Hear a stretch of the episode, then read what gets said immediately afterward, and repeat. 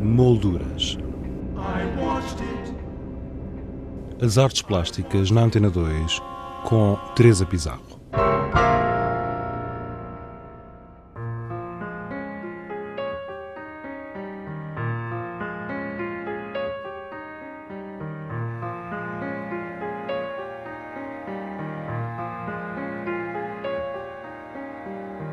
A Sociedade Nacional de Belas Artes presta homenagem ao pintor, crítico e curador Fernando de Azevedo com duas exposições e um ciclo de mesas redondas. Molduras associa-se a esta homenagem com dois programas dedicados à vida e obra de Fernando de Azevedo. Um texto, uma obra, é o título de uma das exposições. Esta mostra reúne 91 obras de 91 artistas e é comissariada por José Augusto França, Rui Mário Gonçalves e Cristina Azevedo Tavares. A propósito desta exposição e também da homenagem a Fernando de Azevedo, conversamos com Rui Mário Gonçalves. Eh, o Fernando Azevedo, sobre o qual eu gostaria de dar uma opinião personalizada, minha mesmo, mas uma vez que tenho escrito alguns livros panorâmicos sobre a arte moderna portuguesa, eh, quero ter a oportunidade de dizer que, quanto a mim, ele foi um dos maiores pintores da sua geração. Um dos mais cultos também e um dos que mais estimava os seus próprios colegas. Daí ele ter feito um, como dizer, convívio, convívio com muita gente, e é curioso que esta exposição, que acaba por ter 91 participantes, eh, até dá jeito este número, porque com 90 deles eles conviveu pessoalmente, desde o Almada até o Bernardo Marques e por aí fora. O único com quem não conviveu foi com o Amadeu Sousa Cardoso, porque morreu em 1918. Portanto, aí ele não tem culpa. Mas é muito interessante ter dado 91, porque com 90 teve convívio. Desses 90, mais de 60 ainda estão vivos, felizmente. Há muito tempo que era uh, vontade minha e de vários amigos dele e admiradores fazer uma exposição em que todos os artistas a quem ele de alguma maneira ajudou a ver eh, em prefácios, que é sempre um tipo de texto que é feito nessa atitude em que ser bom crítico é saber dizer bem. As pessoas pensam sempre o contrário. Mas é um bocado estúpido estar a separar o trigo do joio para deitar fora o trigo e ficar com o joio. Não, a intenção é exatamente dar a ver, e isso ele fazia admiravelmente. Dar a ver o que melhor tinham as pessoas. Exato, as pessoas e as obras. As obras. E no caso do artista, o artista, como pessoa, faz-se muito a ele próprio conforme aquilo a que se dedica e como aquilo a que ele se dedica é exprimir-se e na expressão há sempre um ato de generosidade porque é um ato que é feito para a humanidade inteira um artista não se exprime para um príncipe e às vezes nem para a mulher. Exprime-se a si próprio e aí ele ultrapassa porque quer exprimir-se para a humanidade inteira. Não há generosidade maior do que esta. Isso é muito sensível nos textos que ele escreveu sobre os seus colegas. Uh, não se põe a dizer que é o melhor do mundo, nada dessas coisas que os galeristas gostam muito, mas então são todos os maiores do mundo, então não dá. Mas a caracterização, quer morfológica, quer temática, quer de poética, que ele tem uma grande capacidade de empatia, e isso dava eh, a possibilidade não só de entrar em consonância com a adivinhação da intenção do artista, como também, por ele próprio ser pintor. Exato, também, é verdade. Embora ele, o José Augusto de França, que é praticamente a idade dele, é mais velho, dois ou três meses só, dizia, e com razão, e dizia sinceramente, que o Fernando Azevedo, se quisesse, teria sido o melhor crítico da sua geração. Bem, dito por um homem que é realmente o melhor crítico da sua geração, que é o José Augusto de França, tem o peso, e eu sei que ele diz isso com toda a sinceridade e com toda a sapiência. Simplesmente também é verdade que o Fernando Azevedo, dedicando-se a muitas coisas, e pertence a uma geração que, numa pós-guerra, começou a inventar profissões novas derivadas do design. Design gráfico, sobretudo, que é o que é próprio de um pintor, e por aí ele aproxima-se de pessoas da geração mais velha, nomeadamente o Bernardo Marques. Eu diria que dois artistas mais velhos do que ele, que é o Bernardo Marques e o António Pedro, eram, de certa maneira, uh, as pessoas que ele respeitava e tentava assimilar o máximo. O Bernardo Marques dizia uma coisa muito interessante, dizia que a finalidade das artes gráficas é facilitar a leitura, portanto, nada dos do espetáculo uh, com adornos absurdos, nada disso. A gente vê um desenho do Bernardo Marques sobre um romance e vê como é adequado. O Bernardo fazia isso admiravelmente e ele também. O António Pedro tem uma frase que me ocorre neste momento que dá o outro lado do retrato dele. O António Pedro dizia: só a generosidade comove. Isto é lindíssimo. Já estava a dizer que um artista é generoso até por simples facto de se exprimir, mas de facto todo o ato generoso que a gente vê num Charlot que é pobre, vê uh, às vezes num príncipe esclarecido, uh, uh, as vidas pobres e ao mesmo tempo as grandes aventuras do espírito às vezes encontram-se. É? Fernando de Azevedo, com a sua escrita e interesse, ajudou muitos artistas da sua geração. Uma geração que se voltava para a modernidade e que se deparava com grandes dificuldades, desde a ausência de público à perseguição pedagógica e política. Ele ajudou muito a fazer o público de, para a arte moderna. Com a sua escrita. O Azevedo, sim, com a sua escrita. É sempre uma escrita extremamente sensível. A pintura dele, que acaba por ser um pouco esquecida no meio dessas múltiplas atividades a que ele se dedicava, é também muito subtil. É uma pessoa que está entre nós, entre os inventores do surrealismo abstrato. Em toda a parte, o surrealismo fica mal visto pelos defensores da pintura pura, porque acham que aquilo é uma pintura literária, mas há uma pintura que quer apenas viver dos efeitos puramente pictóricos, como seja a, a sugestão de perspectiva, a animação de colorida, etc., e pode cumprir-se perfeitamente na arte abstrata, mas nas mãos de um Fernando Azevedo passa sempre um pouco além dessa pura jonglerie, se quisermos, para dar sempre aquele toque da inquietação da vida íntima.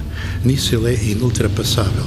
Tem uma concepção de espaço um pouco na sequência da Vieira da Silva, e é interessante que, sendo a geração do Azevedo aquela que melhor compreendeu o já morto Amadeu Sousa Cardoso, foi também, pelo lado do surrealismo, os primeiros a compreenderem a sério a Vieira da Silva. Mas há uma pequena diferença, é que a Vieira da Silva interessa-se pouco pela sugestão de matérias. E o Fernando Azevedo sugere muito texturas diferentes que tornam, por assim dizer, a possibilidade de manifestar um mundo irracional. Porque as matérias, eh, mesmo as simbólicas tradicionais, o fogo, o ar, a terra, a água e tal, eh, trazem consigo uma carga tão forte na nossa expressão pessoal que o facto desde os gregos ter dividido a matéria sensível em quatro partes prendeu durante muito tempo a imaginação científica. Porque nós sentimos que a matéria fluida, seja o fogo, seja a água, seja o ar, não tem contornos. E nas pinturas de Fernando Azevedo não há procura de contornos. Há apenas uma coisa que é espaço, mas um espaço repleto de sugestões fluidas, texturas, logo o tato a entrar e sempre com uma sobriedade extraordinária. Para mim, ele é um dos maiores pintores surrealistas portugueses.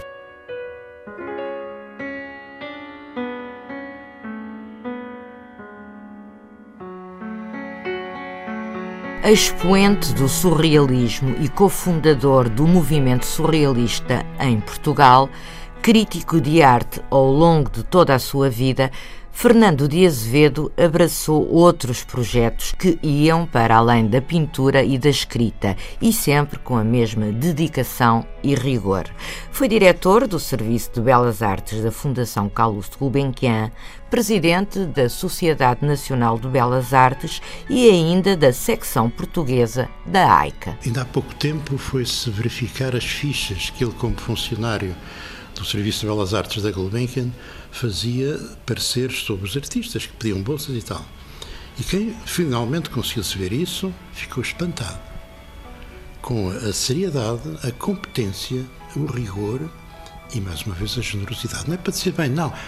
Ele faz uma ficha, sou um artista para fazer com que as pessoas da administração da Gulbenkian levem a sério aquele artista. Não é para dizer mal dos outros. Ele diz sempre bem. É muito interessante. Mas com uma competência extraordinária. Eu trabalhei com ele algumas exposições e quando chegava a altura do catálogo, havia uma coisa que é, nas biografias abreviadas dos artistas, punha sempre no fim um período que de alguma maneira sintetizasse o essencial do quadro exposto. Ele chamava isso as sinas.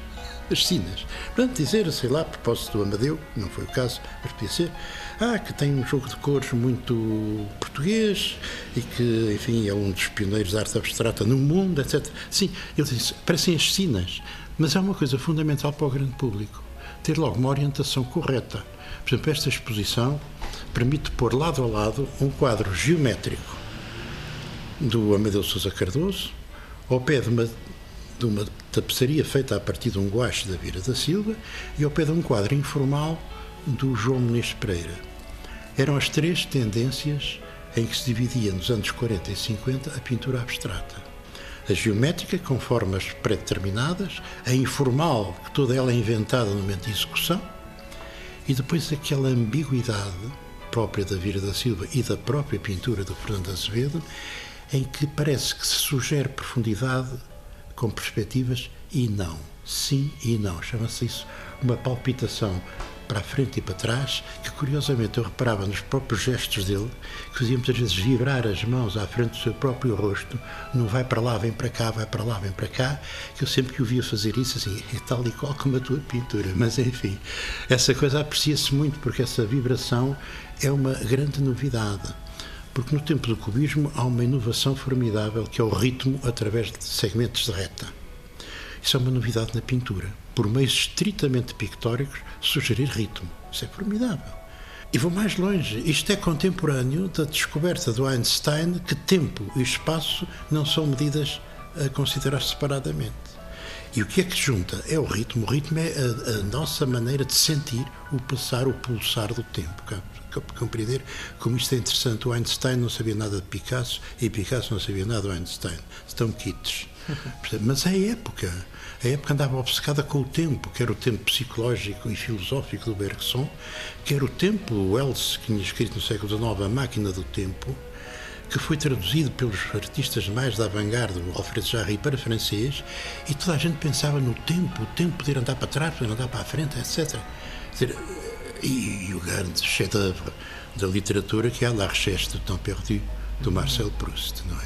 Quer dizer, o tempo passa a ser cada vez mais a medida a partir da qual nós medimos o tempo. Geralmente, nós, que somos uns cobardolas, no modo geral, queremos um tempo fixo, um, um espaço fixo. E, por exemplo, se uma coisa se desloca nesse espaço fixo, é o tempo. Pois está bem, como os ponteiros do relógio. Mas esta a, a pintura Mas está há outro longe. tempo. Há um tempo psicológico, um tempo interior. E no mundo interior é muito difícil falar sem ser com a evocação da capacidade de fazer rolar o tempo interior que nós temos. Isso para mim é o surrealismo mais puro que possa haver. Falar do, do, do interior fora de quaisquer convenções previstas antecipadamente, mas precisamente por ser fora de quaisquer convenções já aceites, é uma pintura difícil de entender, mas quando se começa a entender, fica-se maravilhado, não é? Professor, uh, esta exposição, cujo título é um texto, uma obra, portanto, como disse há pouco, são 91 obras de 91 artistas. E estas obras vêm acompanhadas de um texto. De um texto, foi o texto que foi escrito, um dos textos escritos sobre aquele artista, geralmente os mais pequenos, para poderem caber todos, não é? Eh, também foi uma, uma foi uma, uma expressão, um texto, uma obra, porque o problema que se pôs é o seguinte: a nossa intenção é mais longa, mais profunda, mais demorada do que uma exposição pode dar a entender. Tratava-se, eh, a ver aqui da nossa equipa, de iniciar a publicação completa de todos os textos do Fernando Azevedo. E como muitos deles, como se está a ver, foram precisamente textos de acompanhamento de exposições, portanto, para não haver dúvidas, eram textos individuais, não é? Portanto, foi mesmo por causa daquele pintor que este texto foi escrito, está a ver? Era uma maneira de controlar. E era também necessário ser feito nesta casa, a Sociedade de Belas Artes, que é a Sociedade dos Artistas. Portanto, nós tomamos a iniciativa de lançar isto, o primeiro volume é este, que tem uma reprodução de cada artista, e haverá já anexo um outro volume que Ao tem longo só os deste textos, ano. Sim, sim, que tem só os textos do mesmo género, para funcionarem a posteriori juntamente com este. Bom, porque também arranjar quadros, alguns já morreram, e depois como é, e depois como não é, bem, às vezes nem sempre é fácil. Portanto, isto é uma espécie de lançamento desta ideia. Esperamos que no fim de 1913 a Fundação Gulbenkian, que já está interessada e empenhada, e muito bem, E- em fazer uma grande eh, retrospectiva estava- da pintura dele próprio. Exato. E nessa altura, e- Mas esta exposição, desculpe interromper, também tem o apoio da, da, da Fundação. sim, tem da Gulbenkian e tem também do Milénio. Deve-se agradecer isso, porque atualmente não se consegue fazer nada sem algum auxílio económico. Oh, professor, mas agora Mas explique. há ainda uma coisa agora devo dizer. Se me perguntar a mim, mas são os textos mais importantes para compreender o Fernando, seriam mais importantes outros, que eu chamo os textos doutrinários, os textos em que ele fala do surrealismo, da própria corrente em que ele se inscreveu e em que ele se revelou a si próprio. Então esses textos são filosoficamente muito profundos. Estes até serão aqueles assim, mas há aqui um artista mais fraco do que o outro. Sim, pois haverá, mas apesar de tudo ele vai sempre olhando com atenção o que se faz e sobretudo os artistas que se aproximam dele. Está a ver? Ainda em relação a esses textos, uma, uma coisa que eu gostaria de saber: esses textos eh, foram escritos, pronto, para esse artista, não é? Para o artista em questão, mas esse texto que, que o Fernando Azevedo escreveu eh, para a obra que foi apresentada numa determinada exposição, ou é um texto que ele escreveu apenas a, propósito desse artista? Bom, há sempre as três variantes. Ou fala sobre o artista em geral, ou fala sobre aquela obra que está aqui, mas nem sempre isso foi possível. Algumas obras desapareceram foram vendidas, não se sabe onde estão. Mas quando isso não foi possível, tentou-se arranjar uma obra tanto quanto possível dentro das mesmas características da obra apresentada, da altura da escrita do texto. Portanto, há inclusive algumas obras pictóricas que são posteriores ao texto. Digamos que o artista até já estava a beneficiar de uma boa leitura que tinha tido do Fernando Azevedo da sua obra anterior. Mas aí tem o que interessa um pouco. Ao evocar um artista, em 90 é difícil. Precisa ter logo uma pequena ideia, a tal sina. Aqui trata-se de ler isto em abstrato, aqui trata-se de ler isto em figurativo. São leituras diferentes, porque no figurativo você tem que identificar os objetos e no abstrato não tem. Só tem que sentir a força das cores, a força das formas e verificar como, por exemplo, se encontra uma harmonia fortíssima na obra de um Amadeu Sousa Cardoso. Que as formas são fortes, as cores são fortes e aquilo integra-se perfeitamente, não é? Uma orientação. É uma orientação para o primeiro olhar e também o jornal que é posto praticamente à disposição de toda a gente, porque um livro destes não pode ser tão barato quanto quereríamos, mas pode servir de umas tapas que a gente come antes do banquete, não é? Sim. Abrir o apetite. É para abrir o apetite, exatamente. Um texto, uma obra, uma exposição comissariada por José Augusto França, Cristina Azevedo Tavares e Rui Mário Gonçalves, patente na Sociedade Nacional de Belas Artes.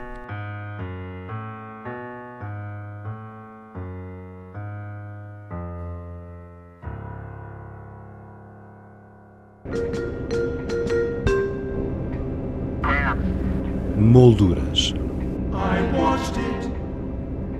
As artes plásticas na Antena 2 com Teresa Pizarro.